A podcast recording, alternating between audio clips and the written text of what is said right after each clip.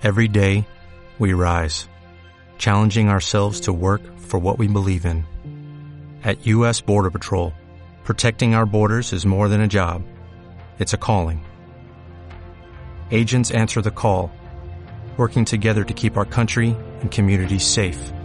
If you're ready for a new mission, join U.S. Border Patrol and go beyond. Learn more at cbp.gov/careers.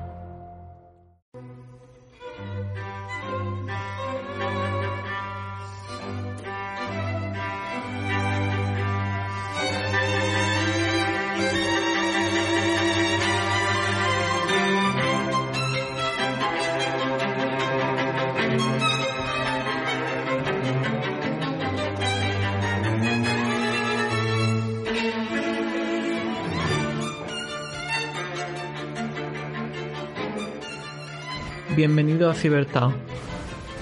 Hoy es 10 de enero de 2021 y yo soy Antonio Vegas. ¿Todas las ideas tienen cabida en la sociedad? ¿Debe la libertad de expresión estar limitada? ¿Cómo es posible limitar los abusos a la libertad de expresión? En los últimos días hemos visto cómo los mensajes de Twitter de Donald Trump, todavía presidente, incitaron al asalto del Capitolio, lo que desencadenó la decisión por parte de Twitter de bloquear la cuenta de forma permanente a Donald Trump. ¿Estamos ante una censura desproporcionada o ante una protección de la dignidad frente a un abuso del derecho de libertad de expresión? Hoy tenemos con nosotros en Cibertao a Francisco Gómez, jurista y apasionado del conocimiento. Conocí a Francisco en el año 2010, cuando éramos compañeros de bachillerato y organizábamos tertulias para debatir temas de filosofía, derecho, economía, entre otros. Cuando empezamos por el, en el bachillerato, y hacíamos tertulia de, de, todo tipo de temas, del universo, de matemáticas. Sí, hombre, aquello, aquello fue una etapa bonita, ¿no? Yo creo que la etapa más académica, más apasionante que yo he vivido eh, es los dos años de bachillerato, ¿no? Porque luego, evidentemente, cuando uno empieza la universidad, es una formación más especializada y bueno, eh, también es interesante, ¿no? Pero los dos años de bachillerato yo creo que, que son trascendentales en la, en la, vida de cualquier estudiante porque abarca una serie de materias ya en cierta profundidad, ¿no?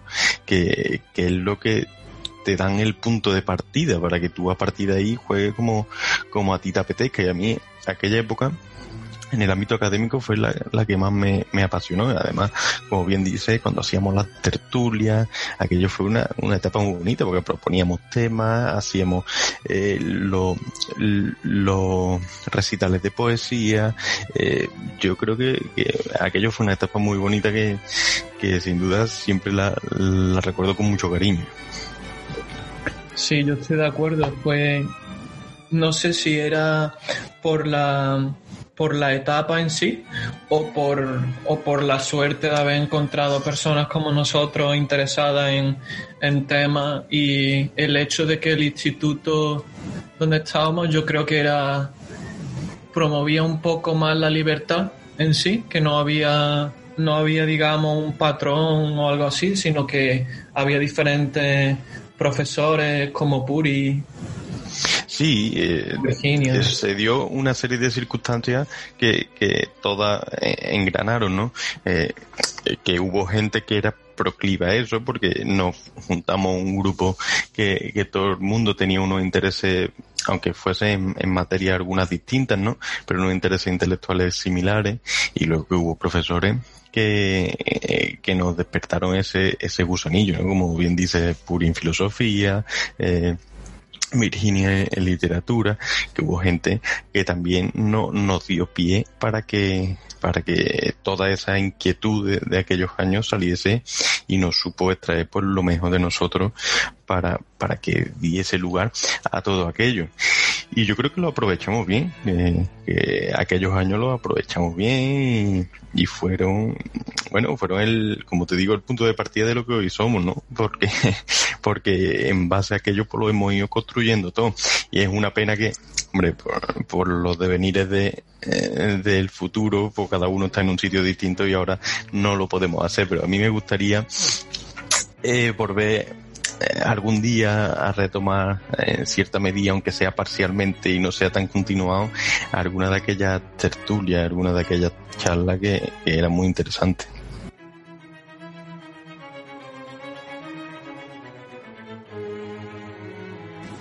Y pues la democracia militante yo creo que, que es un concepto muy interesante cuando eh, a día de hoy está muy entre, en entredicho lo que es y lo que supone la libertad de expresión. ¿no?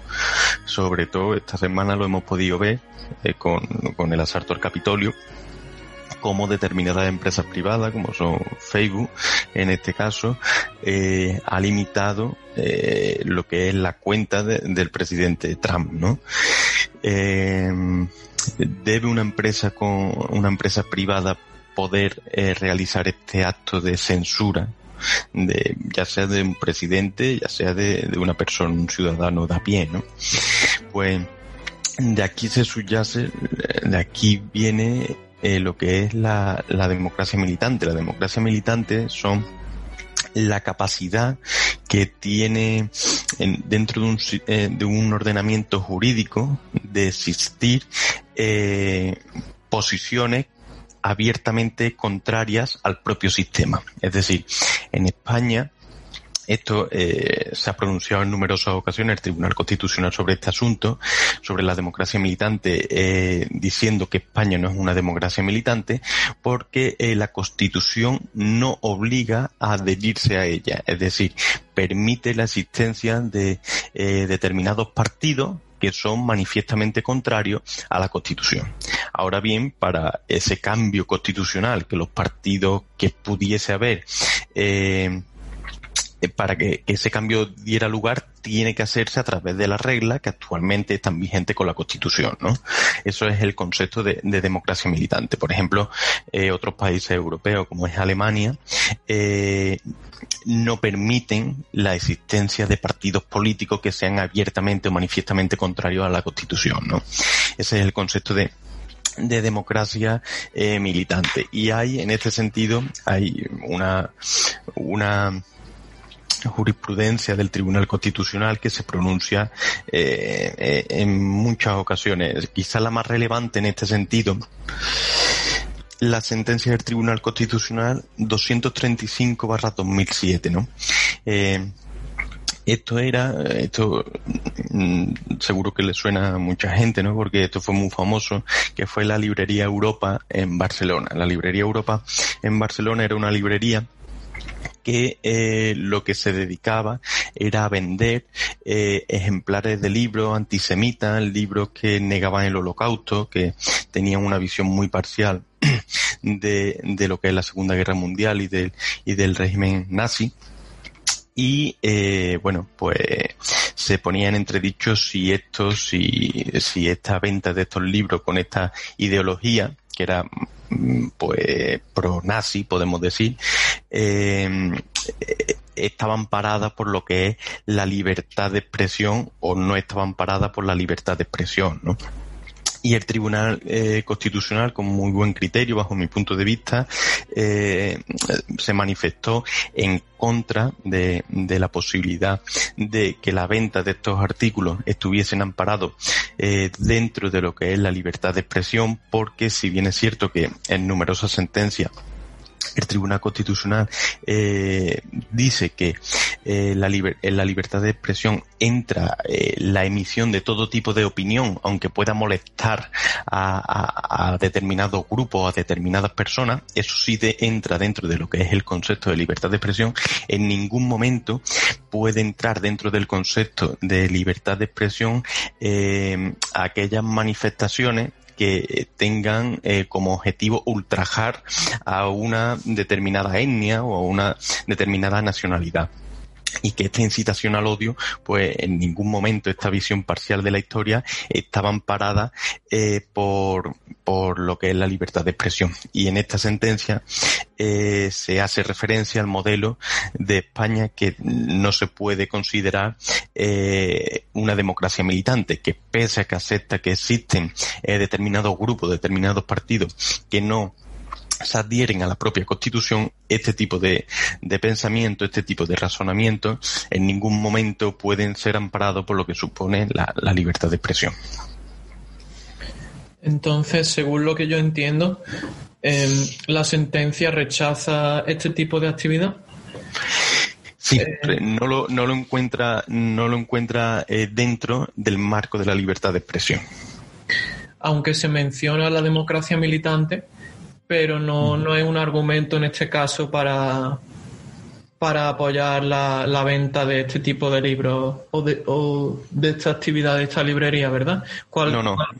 ¿Cuál, fue el eh, argumento en concreto de, de, la democracia limitante en esta sentencia? No, el, el bueno, el, el, concepto de la democracia militante eh, lo lo antepone el razonamiento de eh, la libertad de expresión. Parte que dice que aunque España no sea una democracia militante y acepta que haya pensamiento contrario a lo que es el propio orden constitucional, al propio sistema jurídico, aunque eso exista y España sea ese modelo de democracia, una, no es una democracia militante, la libertad de expresión no ampara estos, estos actos como es eh, emitir una visión parcial de la historia.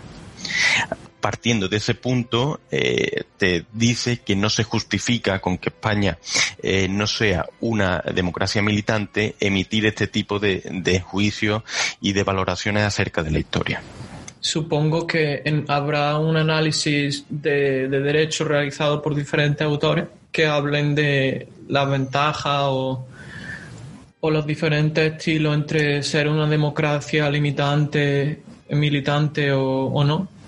Y por qué diferentes, por ejemplo, por qué Alemania no es democracia militante, pero España sí. Eh, ¿Cuál es tu, tu razonamiento? Bueno, bueno, es eh, son modelos de organización eh, distintos, ¿no? Pero eh, tiene mucho que ver, por supuesto, lo que es el, el desarrollo histórico y el desarrollo democrático de, de cada país, ¿no? En Alemania, pues, es evidente que después del trauma de lo que supone la Segunda Guerra Mundial y el Tercer Reich, pues se cuiden muy mucho de lo que puede suponer que dentro de su sistema político existan eh, postulados manifiestamente contrarios al orden constitucional, ¿no? Eso en, en Alemania, pues como, como se ve, pues se lo cuidan por eso mismo, porque tienen dos experiencias muy muy significativa. En España, en España no se opta por este modelo porque el el pluralismo político es uno de los bases, uno de, los pilares de la Constitución española, ¿no? Y entiendo yo que por este motivo, eh, siempre y cuando se guarde la forma el ordenamiento jurídico eh, estipula para el cambio de eh, sistema permite la, la aparición de, esta, de estas ideas y de estos grupos, grupos políticos, grupos de, eh, sociales que estén en contra del propio sistema, ¿no? Y en, este sentido también muy interesante otra sentencia del Tribunal Constitucional que fue como consecuencia, seguramente que te acordarás, de eh, las listas paritarias cuando eh, la lista, eh, cuando hubo la, la modificación de, la ley del, del régimen electoral general para que las listas tuvieran que ser paritarias, el, el, Partido Popular presentó eh, un recurso de inconstitucionalidad, si mal no recuerdo, en el que ponía en cuestión eh, este, este, este modelo de listas paritarias, porque decía que eh, no podía, en este, en el caso de listas paritarias, eh, no no podría en el sistema político eh, concurrir un partido, por ejemplo, abiertamente feminista. Es decir, un partido en el que estuviese a favor de un feminismo, en el que todos los integrantes de ese partido fuesen mujeres, no tendría cabida en el, en el sistema político español. Y dijo el Tribunal Constitucional que eh, se reiteró en que España no era una democracia militante, que ese tipo de partido podía existir, pero aún existiendo tendría que cumplir la forma que el sistema jurídico actual eh, pone para, por ejemplo, la concurrencia de elecciones generales y eh, hacer una candidatura con listas paritarias, ¿no? Eh, a lo largo de, estos años, pues ha habido muchas sentencias en este sentido, reafirmando esta idea de lo que es la, democracia militante y es un concepto totalmente aceptado eh, a día de hoy.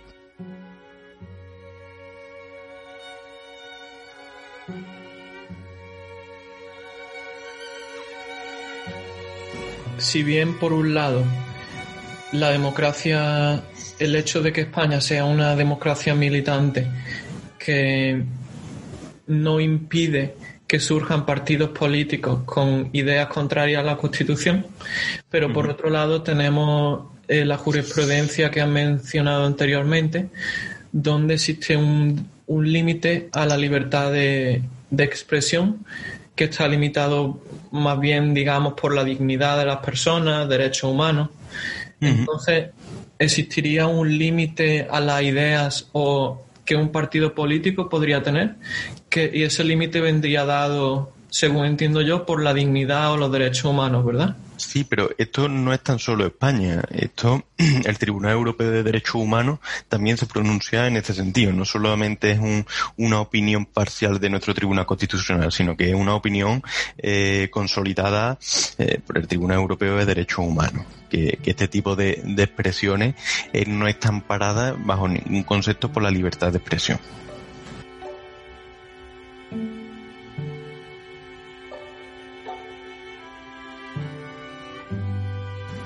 Em, hablábamos antes al principio sobre em, el bloqueo de Twitter a, Donald Trump y cómo esto encaja en el debate de, de una democracia militante.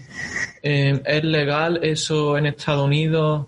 Eh, eh, me parece que eso del bloqueo a Trump eh, creo que tiene mucho que ver con lo que hemos estado tratando de lo que supone que el derecho o el ordenamiento jurídico siempre va detrás de la sociedad. Hace 10 años, bueno, 12, nadie hubiese Mm, dicho que una red social que se llama Twitter hubiese tenido relevancia ninguna en el ámbito de la esfera pública, ¿no? Que el presidente de los Estados Unidos se dedicase a decir barbaridades a través de, de una de una red social. Eso hace 12 años es una, una cosa totalmente impensable. Y hoy día, pues nos vemos en la necesidad de regular eso. ¿Cómo lo hacemos? ¿Qué es lo mejor? Pues seguramente dentro de 50 años nos parezca una barbaridad lo que estamos haciendo ahora, ¿no? Porque será una cosa mucho más asentada y a la que tendremos, esperemos, una solución concreta, pero hoy día eh, eh, no sé a quién le, se lo escuché, pero fue una frase que a mí me gustó mucho, que me dijo que, que las situaciones de crisis eh, tienen lugar cuando una época vieja no acaba de morir y una nueva no acaba de nacer que por eso se generan las situaciones de crisis. Yo creo que es una verdad muy grande, eh, que es el momento en el que no, nos encontramos ahora. La sociedad vieja no acaba de morir y la nueva tampoco acaba de nacer. Y con respecto a las nuevas tecnologías, pues es un asunto que, que no sabemos todavía cómo darle encaje, porque se ponen por ejemplo, de manifiesto eh, la prevalencia, por ejemplo, el derecho a la intimidad o el derecho a la información. Porque, ¿qué debe primar? Eh, que tú le des permiso a cualquier aplicación para que tenga, te tenga eh, geolocalizado en todo momento, pero si sufre un infarto te atiendan sabiendo todos tus datos, o prima más tu privacidad que te atienda en ese momento para que no muera.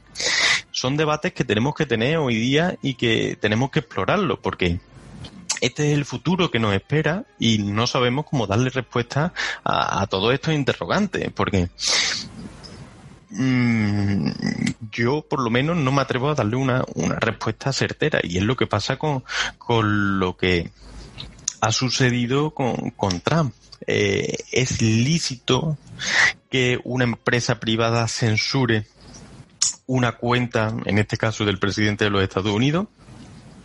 Algunos dicen que, que bueno, pues eh, estos son lenteas, si quiere las toma y si no las deja. Estas son mis normas como empresa privada y si no, pues usa otra. Y eh, hay quien dice que, bueno, que sí, pero Twitter mm, es algo más, podemos decir, es una plataforma que tiene una repercusión eh, alta y que no se puede censurar eh, ideas u, u opiniones, ¿no? Y en ese punto estamos. Yo creo que esto viene, eh, el contexto que yo tengo es que todo esto viene de, de antes, de lo que ocurrió con el Brexit y con la propia elección, Claro. elección de Trump, donde se ha demostrado que los datos que, que manejan las redes sociales pueden permitir cambiar de opinión a la a ciertas partes de la población de forma muy fácil, eh, Sí. haciendo un, cogiendo una población objetivo, manipulación psicológica a través de internet.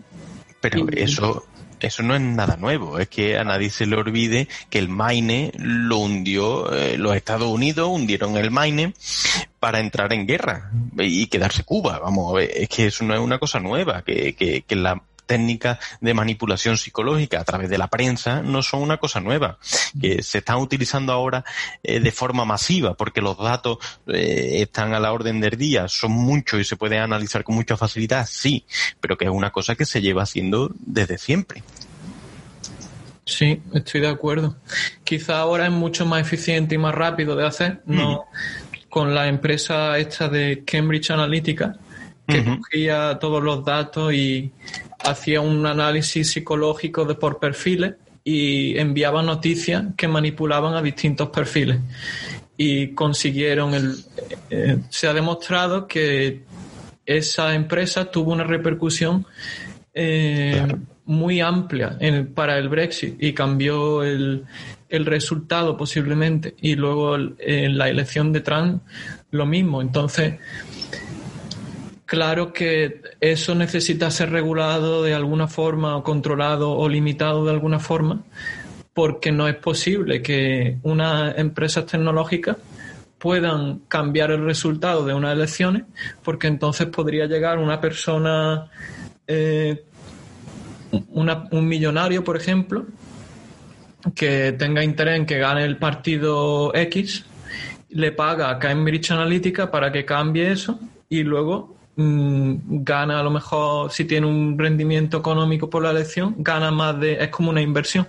Mm. Entonces, no se puede convertir la política en, en eso. Tiene que ser un, un análisis que no esté sesgado ni controlado por. Pero es por que cualquiera que haya dado un mínimo de uso a lo que es Facebook Ads, no sé si él- esa herramienta la conoce, sabe que, que esto por muy poco precio eh, llegas a un público amplio con una con, con, con una efectividad realmente eh, admirable, ¿no? Yo, yo tengo eh, la experiencia de que mi despacho lo publicito a través de esta, de esta herramienta de, de Facebook y tú llegas a quien quieres llegar, ¿no? Tú llegas al que hace la búsqueda exacta que tú quieres que haga. Al que vive en una zona, que en los últimos días ha buscado yo no sé qué, que tiene interés por yo no sé cuánto, y llega a ese perfil. Cuando tú llegas a ese perfil, ¿qué opción tiene la persona que llega a, a- a ese perfil? Le estás mostrando tu, tu, la información que tú quieres a quien tú quieres. La única forma de evitar esa manipulación en el, en el ámbito de, de lo que es la vida pública, en unas elecciones generales, por ejemplo, en un referéndum, es que, que para que exista una sociedad democrática, plural y libre, lo que es necesario es que exista unos unos, eh, ciudadanos críticos y unos ciudadanos debidamente formados, pero es que eso es imposible. Cuando un ciudadano pues tiene que estar mínimo ocho horas trabajando, luego tiene que ir a hacer la compra, tiene que acostar a los niños, tiene, es que es imposible, le estamos pidiendo a la ciudadanía algo que muchas veces no está a su alcance. ¿Por qué? Porque porque la mayoría de los casos, por desgracia, no le es posible. Que algunos pocos somos afortunados de que podemos dedicarnos a, eso, al análisis de la sociedad, pues sí, pero es que la mayoría de las personas no pueden hacer eso. Por tanto, ¿cuál es eh, la forma que hay que darle a todo esto?